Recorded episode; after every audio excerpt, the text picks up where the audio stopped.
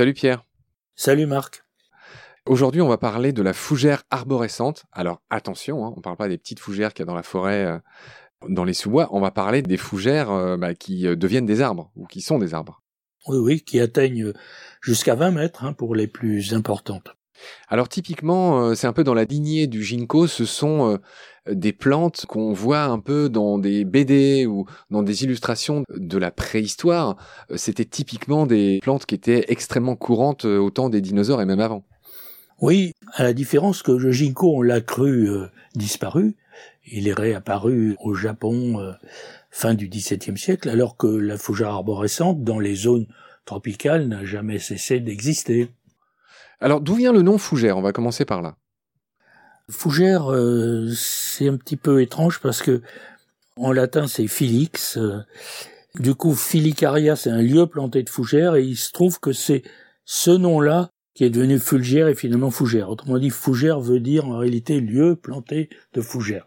Bon, peu importe, c'est un cas un peu particulier. Maintenant, au, contraire, on va dire une fougeraie, si on veut désigner un lieu planté de fougères. Je ne crois pas qu'il y ait d'étymologie particulière à Félix. Pierre, là où tu atteins tes sommets habituels, c'est quand tu expliques que dans les autres langues, à savoir en anglais fern et en allemand Farn, donc là dans le cas qui nous occupe c'est tree fern et baum farn, euh, donc euh, la fougère arborescente. Hein. En espagnol, helecho arborescente et felce arborescente en italien. Et donc, bref, tout ça pour dire que tu as déterminé que dans les autres langues, cette racine de fern, farn en allemand, a quelque chose à voir avec la plume. Oui, on sait que une euh, forme indo-européenne comme le nom du père, c'est pater, en latin et ça devient father en anglais. Bon, de la même façon, des mots qui veulent dire plume vont redonner en allemand et en anglais un mot commençant par le F. Et donc, en effet, fern, farn euh, se rapporte finalement à une racine indo-européenne qui signifie plume. Oui, qui est pas loin de feather, qui est le nom anglais pour désigner la plume. Hein. Oui. Et c'est vrai qu'une feuille de fougère ressemble à une plume avec ses barbules, avec ses barbes. Elle est dite penne dans ce cas-là, penna étant euh, la plume euh, en latin aussi. Pierre, ces fougères ont des records, enfin en tout cas dans leur famille, les fougères géantes. Les records de hauteur sont détenus par quatre espèces, dis-tu, du genre Cyathea. Cyathea, oui, qui signifie euh, petite tasse, petite coupe. En fait, ce sont les sores, c'est-à-dire les, les amas de spores qui apparaissent en dessous des feuilles au moment de la reproduction de ces plantes, donc qui ont une forme de comme des tasses, comme des coupes. Kuantos, kuatos signifie euh, tasse, coupe en grec.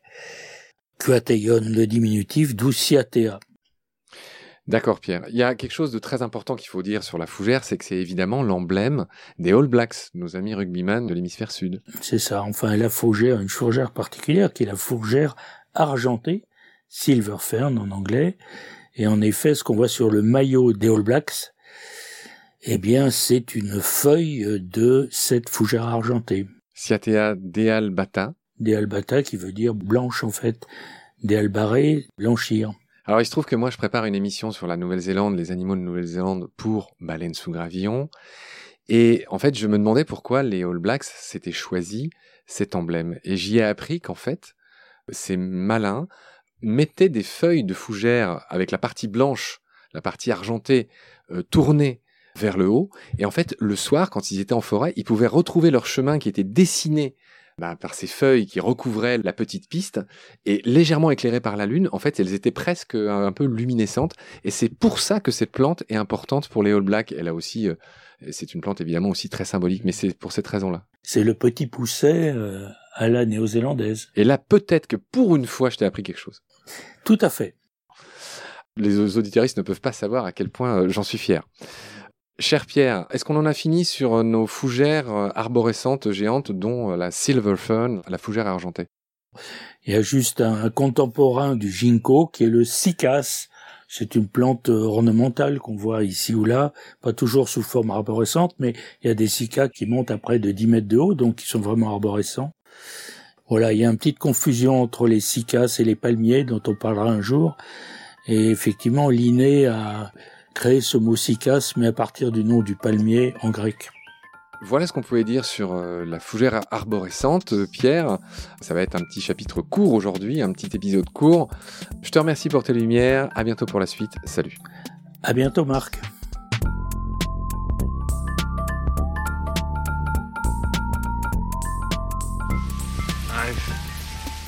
Seen things you people wouldn't believe.